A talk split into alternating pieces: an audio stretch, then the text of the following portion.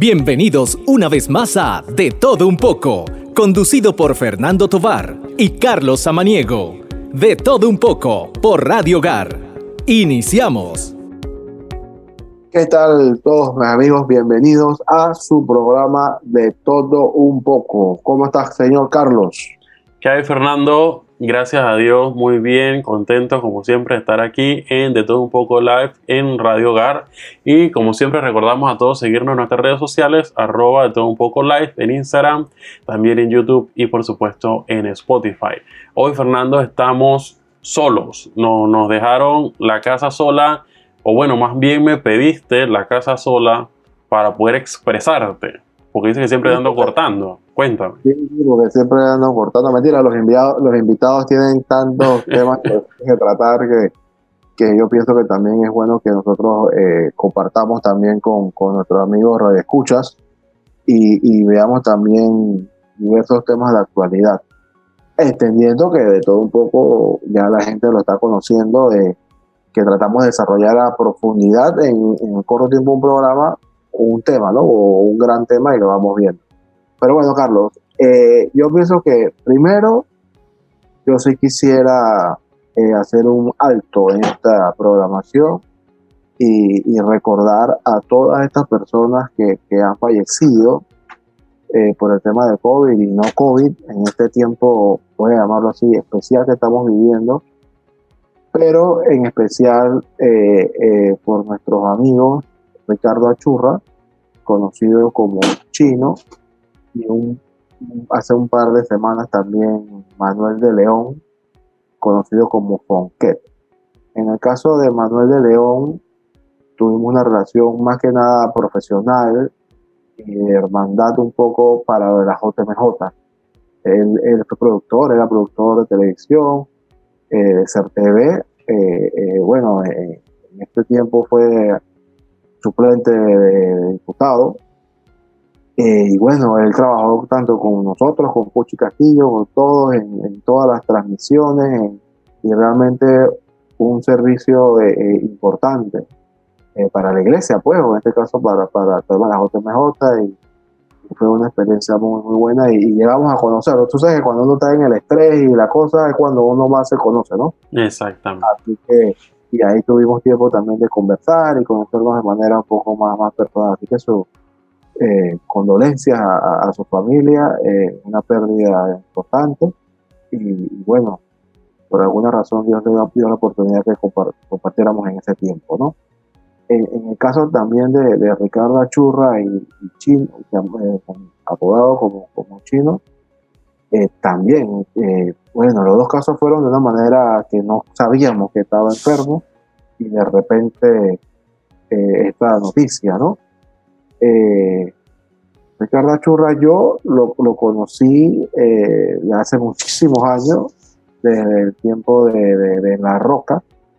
Me acuerdo que, la primera vez, en el 2009, que vino Alfareros a Panamá la primera vez, eh, fuimos a buscarlo al aeropuerto con Monseñor Ulloa y con Mario Filópolis, no se me olvida, y creo que Monseñor Ulloa era obispo auxiliar en ese tiempo y fuimos a buscarlo hasta, hasta la puerta del avión, imagínate. Eso fue para ellos una, una cosa que nunca le había pasado, de que, y, claro, hay que sacar una serie de permisos, una serie de cosas, y, y Richard Churra colabora en eso, y millones de cosas más. A la iglesia eh, ayudó también a la JMJ, muchas cosas. Pero como hicimos también un poquito de amistad, y eso me llamó mucho la atención, conocer entonces sus raíces, ¿no? De la parte pastoral, en, la parroquia de Cerro Viento hace muchos años, en los grupos juveniles, eh, y después tuvo el tema de la Divina Misericordia y también en la parroquia de San Mateo.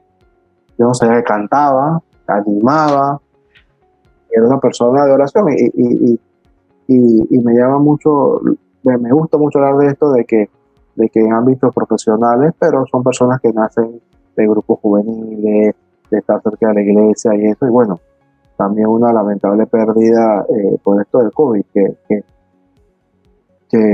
es un tema a, analizar, a profundizar.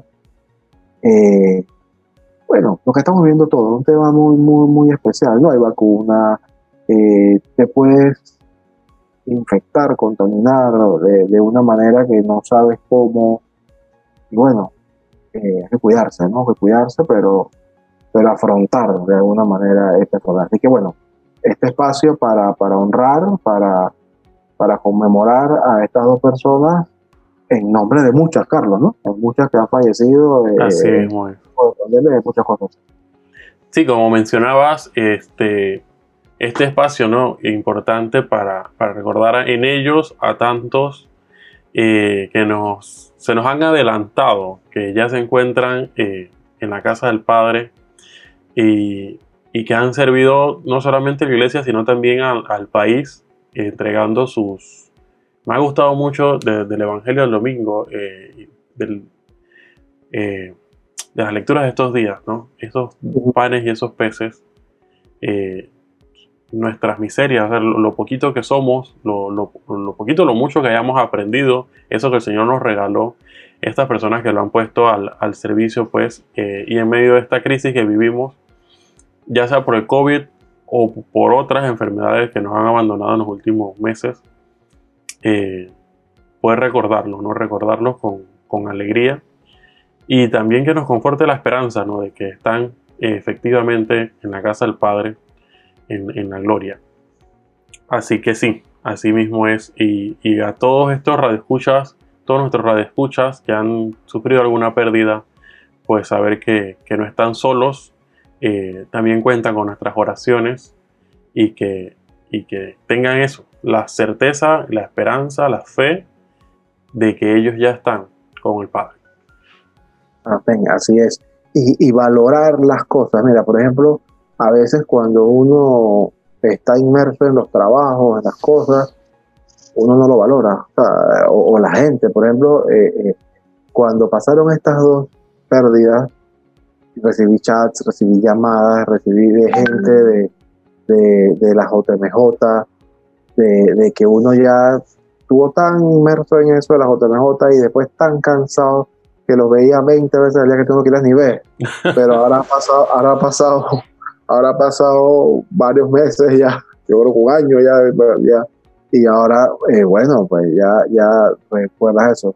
Yo voy a hablar con el productor de este programa para ver si vamos a hacer como un segmento o, o, comenzar a invitar a gente para que hablemos en, detalle de muchas cosas de la JMJ que, que creo que se pueden ir rescatando en, en diversas áreas, en el área tuya, en la parte artística, etcétera, en la parte de comunicación, en cada área se puede hablar muchas anécdotas positivas. Claro que sí, a mí me parece que la JMJ fue una escuela para muchos y para todos, yo diría, porque eh, incluso para personas que estuvieron trabajando aquí, que han sido profesionales por años, eh, aquí podemos mencionar a Pucci, por ejemplo. Yo sabría que traemos a Pucci a este programa para hablar de JMJ, podemos quedar aquí hablando de JMJ hasta, hasta que venga la próxima JMJ.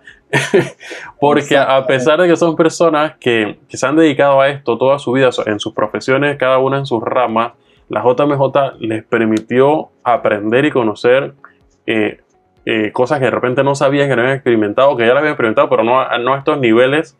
Este, y estamos hablando incluso de, yo sé que Pucci lo, lo escuché de él mismo decir que él estuvo cuando vino Juan Pablo II ah, involucrado todo este tema, pero es que no es lo mismo. Y, y, de verdad que yo creo que sí, podemos abrir un espacio eh, en, estos programas cada cierto tiempo para hablar y para compartir esas experiencias de aprendizaje que probablemente, no sé si vayamos a tener eh, en un futuro próximo eh, otro, evento, otro evento de tal magnitud, pero ciertamente todos esos aprendizajes nos sirven para para potenciar el trabajo que ya muchos hacen en, su día a día, ¿no? Me parece que es muy válido, no nada más en lo profesional, también, por supuesto, en, lo, en la parte pastoral.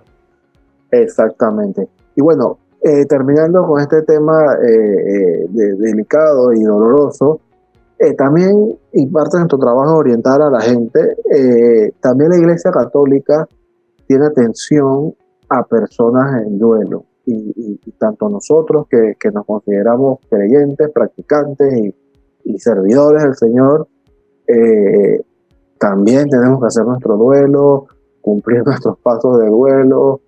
Y, esto va a hablar en diversos temas, en, en temas de adicción, en temas de juego, en temas de todo tipo. Lo más importante siempre es ser humilde, digo yo, y buscar ayuda. Entonces, tanto para todos, eh, eh, porque también el tema es que, que, el tema, que el COVID ya, Carlos, ya tiene cara y tiene nombre y apellido. Antes hablábamos de los muertos y, evidentemente son importantes para, para, todos nosotros y para los familiares cercanos, pero ahora ya es el primo, el, vecino, el amigo, ya le estamos poniendo cara y nombre a, este tema de la pandemia, ¿no? Está, está cerca. Así que hay que, cuidarse, respetar el virus y, respetar todas las normas y, ponernos en manos de Dios, porque y, siempre hablamos de esto, Carlos, porque, porque, sí, porque hay que tener un balance, ¿no? Siempre hablamos del emprendimiento, hablamos de la parte de salud mental, hablamos de la parte que tenemos que hacer cosas, pero sin descuidar el, el cuidarse y cuando hablamos con el padre Brutúa también me acuerdo de la parte espiritual, de la parte de, la muerte, también eso, ¿no? Estar preparado espiritualmente para todo, aunque, aunque no se malinterprete se escuche quizás un poco fuerte, estar preparados internamente para todo porque, porque no sabemos lo que puede pasar. Exactamente. Oye, y ahora que lo mencionas, y, busco aquí rapidito, eh, el el martes 4 eh, se firmó una carta, un entendimiento entre las comunidades de fe en Panamá y el Ministerio de Salud para trabajar en conjunto eh, ciertas estrategias que ayuden a la comunidad en, esta lucha, ¿no? y apalancándose en, la cercanía que obviamente tienen las comunidades de fe, no solamente la católica, la, iglesia evangélica, la iglesia episcopal y otras, eh, en conjunto con el Comité Interreligioso de Panamá. Este, porque va, también bajo sus estructuras se les puede llegar más fácilmente a, esta gran cosa. Panamá es un país de creyentes, ¿no? Este, y, buscar esos espacios, esos mecanismos para también luchar. Y, por aquí algunas frases que, decía Monseñor, eh, no se busca, eh, y obviamente no se busca, la, fe no busca competir con la ciencia ni, ni hacer las veces de los científicos, ¿no? Pero sí uniendo esfuerzos se busca también la verdad y se ilumina el camino a ver si podemos salir adelante y, ganar esta batalla frente al, coronavirus, al menos aquí en Panamá, ¿no? Y eso me parece muy, muy válido y muy importante rescatar en este momento. Eh, y de repente pudiéramos eh, tener un programa especial de, esto, ¿no? De qué se tratan estas estrategias que están buscando y que me parece muy, muy importante. Y en este sentido también de la ayuda al COVID, eh, ya la iglesia venía, al menos la iglesia católica venía haciendo un trabajo como, como no sé si fiscales, pero al menos sí como ojos, siendo ojos en medio de, todas estas atenciones que estaba haciendo el gobierno a través de la Comisión de Justicia y Paz para ver qué irregularidades estaban haciéndose eh, y poder tener un espacio de denuncias, de, cierto control de esto, eh, para ir también haciendo esas ayudas. ¿no? Ahora se suma esta, esta intención ya no solamente con la Iglesia Católica, sino con el resto de las religiones que, coexisten en nuestro país para luchar en conjunto con el Ministerio de Salud frente al, al virus, la pandemia que estamos eh, viviendo. Así es, Carlos, y, y en ese sentido también se realizó el lanzamiento del movimiento Todo Panamá, que entiendo que, que, tiene que ver con algunos empresarios o algunas personas. Y, y aquí es rescatar lo que, lo que hablaste tú, más esto que estoy diciendo yo. Eh, el mensaje es, y lo hemos dicho en varios programas, tenemos el tema de, de, si lo están haciendo mal, lo están haciendo bien, pero criticamos, criticamos, nos molestamos, nos deprimimos. Bueno, hermano, algo tenemos que hacer y, tenemos que tener esperanza y tenemos que tener ánimo de trabajar. por ejemplo, el tema que estás hablando del movimiento religioso, ya eso es un gran paso, porque podemos decir que eso representa literalmente a todo el país. Porque no estamos hablando del de, movimiento ecuménico, que son el cristianismo, no, ahí estamos los budistas, ahí están eh, los musulmanes, los judíos, los, católicos, evangélicos, protestantes, cristianos, lo que fuese. Entonces, aquí estamos, señores del Estado, de, para, no, para no hablar del gobierno, del Estado, aquí estamos, nuestras manos aquí están, ¿qué hay que hacer? Entonces, igual este movimiento también, eh, todo Panamá, que creo que también va en esa misma línea, hace unas semanas o días también vi en, la, esta conferencia de prensa a los clubes cívicos o algunos clubes cívicos. Entonces, al final, esto verdaderamente o literalmente es una lucha, una guerra que tenemos que unirnos todos y dejar otro tipo de, de situaciones al margen. Y los que han cometido errores o han hecho algunas cosas mal, bueno, aprovechar esto y reivindicarse por el bienestar común, porque esto ya no tiene que ver con clase social, con nada, hermano. A todos nos está afectando y, y, termino con esto, Carlos, y Radio Escuchas, tanto el tema de salud en términos de enfermedad, del COVID-19, como el tema económico y le agrego ahora el tema de salud mental, yo creo que, esto puede, puede no terminar bien si no hacemos lo que ya estamos haciendo. Que se están involucrando ya las personas. Ahora usted que está en su casa, cuando está escuchando, piense, mire en qué puede usted ayudar, en lo mucho, en lo mínimo. Le puedo dar mil ejemplos. Reparta comida. Mire, yo no voy a decir el lugar, pero he conversado con una persona de un que vive en un lugar, vamos a ver si no me equivoco, de clase media alta.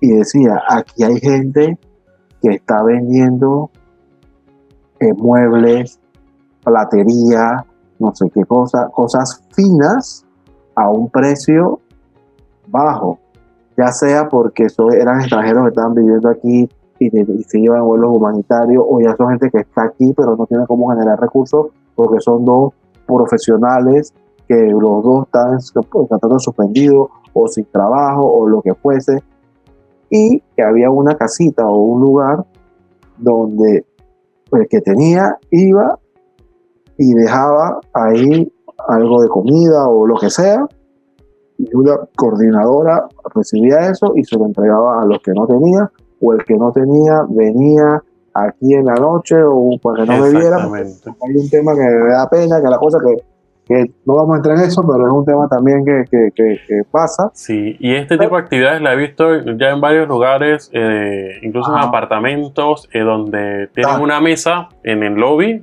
y bueno, el, que hizo súper pasa y dejará una libra de arroz, una libra no sé qué, un poquito de esto. Y hay un letrero que dice, si, si te puedes dejar, deja. Y si, si necesitas tomar, tómalo.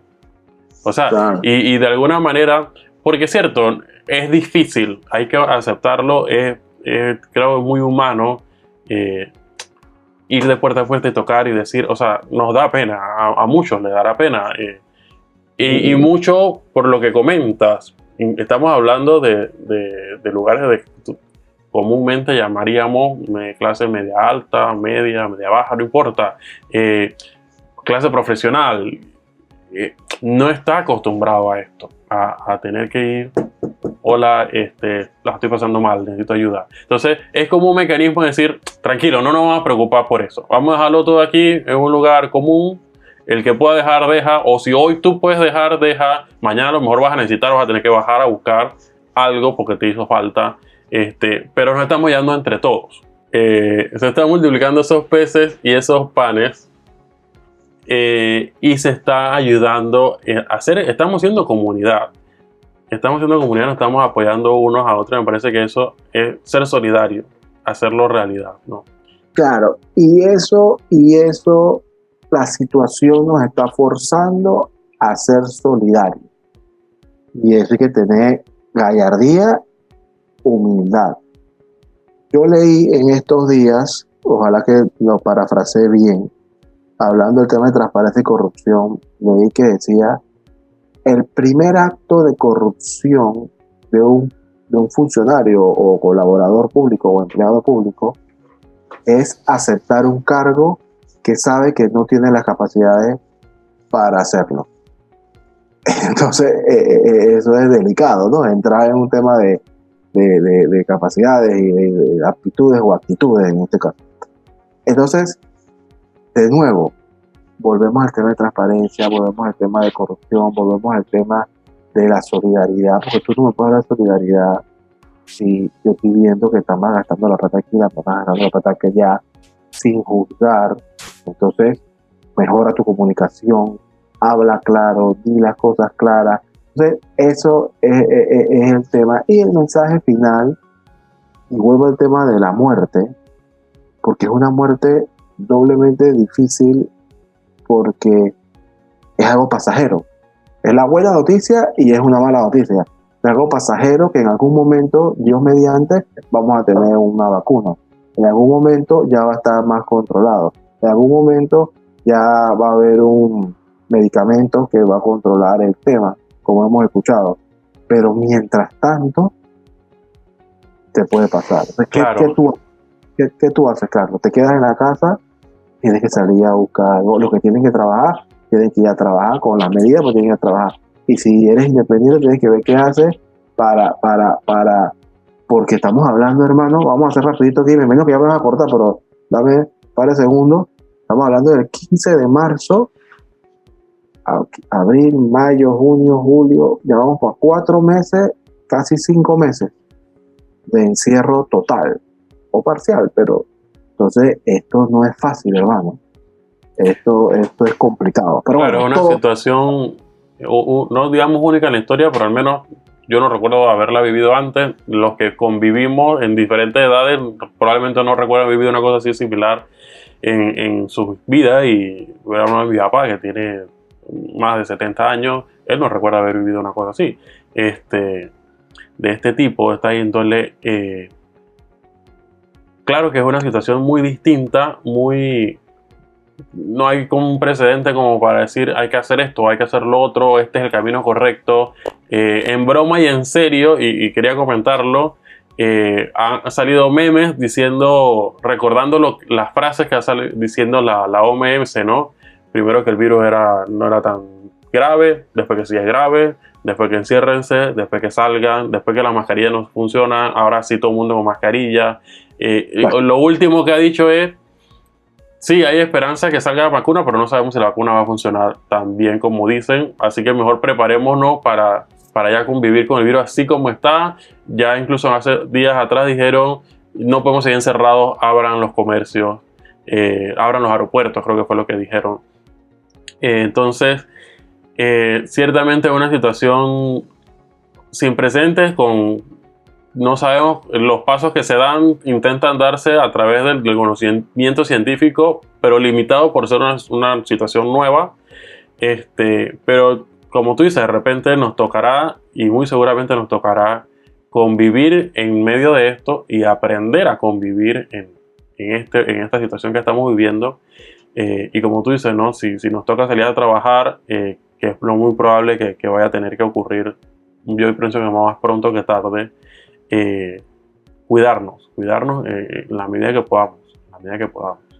Claro, y, y, bueno, cada persona, cada familia tiene que tomar decisiones y tiene que discernir ya al final y asumir riesgos. En eclesiástico, o eclesiástico está la parte esta de, todo tiene su tiempo, ¿no? El tiempo de, Dios, la canción de la Langarita, ¿no? Tiempo para amar, tiempo, digo, la canción que ella canta, pero realmente es el, el, libro de, de la Biblia tiempo para morir, para vivir, para todo. O sea, entonces tomar tu decisión, eh, eh, pensar bien qué va a pasar, qué vas a hacer, cómo vas a afectar a, tus familiares y, seguir adelante, porque te digo, son, son tres temas, la salud mental, que esto es largo, ya llevamos cinco meses aproximadamente, la salud física o el tema de COVID, eh, esto y el tema de la salud económica, vamos a llamarlo así. Ok, bueno, Carlos, ya que, estamos eh, eh, conversando de varios temas y, de verdad que no quiero terminar en temas no positivos, pero tengo que hablar, tengo que hablar, tengo que hablar. Supiste que en Nicaragua hace unos días hubo una pequeña, no una pequeña, una explosión eh, artesanal, voy a llamarla así yo, a la imagen de la sangre de Cristo, que es muy venerada en, Nicaragua, que tenemos está dentro de la catedral.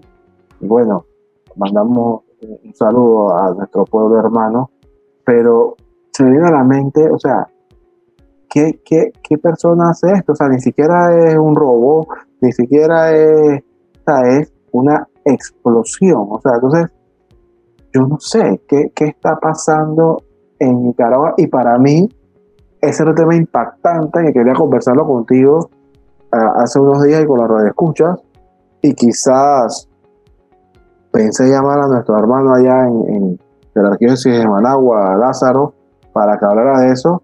Pero bueno, ahora vemos en estos días también una explosión en Beirut, en el, en, en el Líbano, que, que, hasta el momento que fui leyendo ya iban más de 60, 70 muertos eh, y, más de 3.000 de 3.000 heridos. Entonces, ¿qué es lo que está pasando, hermano? ¿Qué es lo que usted cree que está pasando que, que aparte del COVID o del COVID estamos en, en, estos temas? No sé qué me comentas al respecto.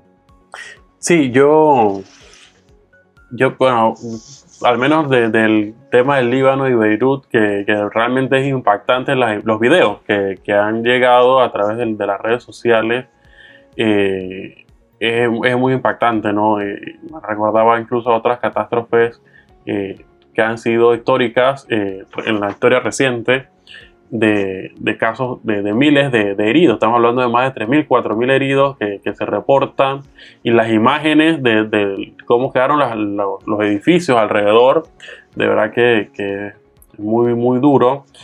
Eh, pero en el caso del, atentado, que yo creo que se puede considerar un atentado, creo que lo es. Eh, Todavía no está formalizado, pero... pero en, la catedral. hablo de la catedral.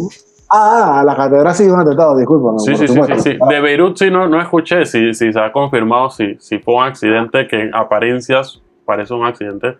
Eh, pero en el caso de la catedral, de, que, que, sí lo es, realmente es un atentado, me parece que, es una, una muestra de, de, la carencia de amor que, que existe. O sea, eh, yo no pudiera decir ahorita si, si el coronavirus es realmente un, signo de la carencia de amor en el mundo, porque algunos dirán, bueno, no es que es natural, es decir, cada cierto tiempo la naturaleza propia eh, genera algún tipo de, virus que, intenta, no sé, autorregularse, no sé, esos temas no, no los domino yo, pero ciertamente esto es un acto de una persona que tomó una decisión de hacer un acto de odio, porque me parece que, que eso es lo que es, pero y, me parece que siempre lo he entendido de esa manera.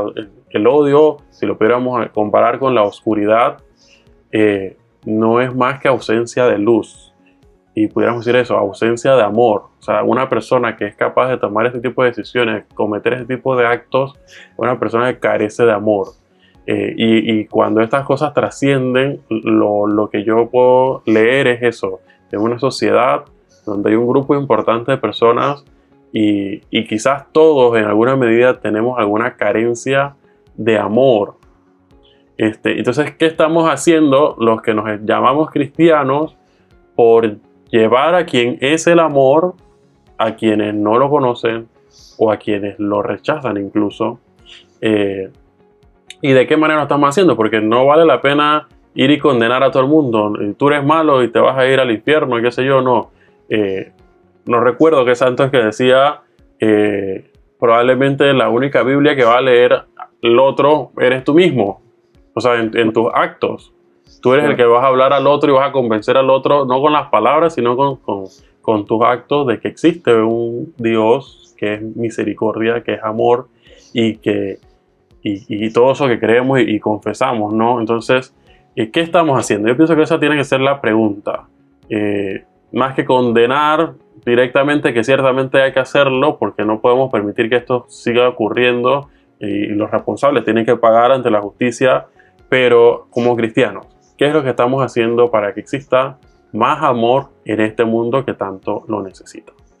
Yo creo que nos quedamos con esta reflexión, ¿no? Saber hacernos el autoexamen y decir qué estamos haciendo y ponernos manos a la obra. Así es, amigos. Bueno, gracias por siempre sus comentarios y esperamos que nos sigan eh, viendo y escuchando en De Todo Un poco. Nos vemos. Gracias por compartir De Todo Un poco. Nos vemos de lunes a viernes a las 3.30 pm por Radio Gar, la voz de tu iglesia. Recuerda seguirnos en Instagram y YouTube como De Todo Un poco Live. Hasta la próxima.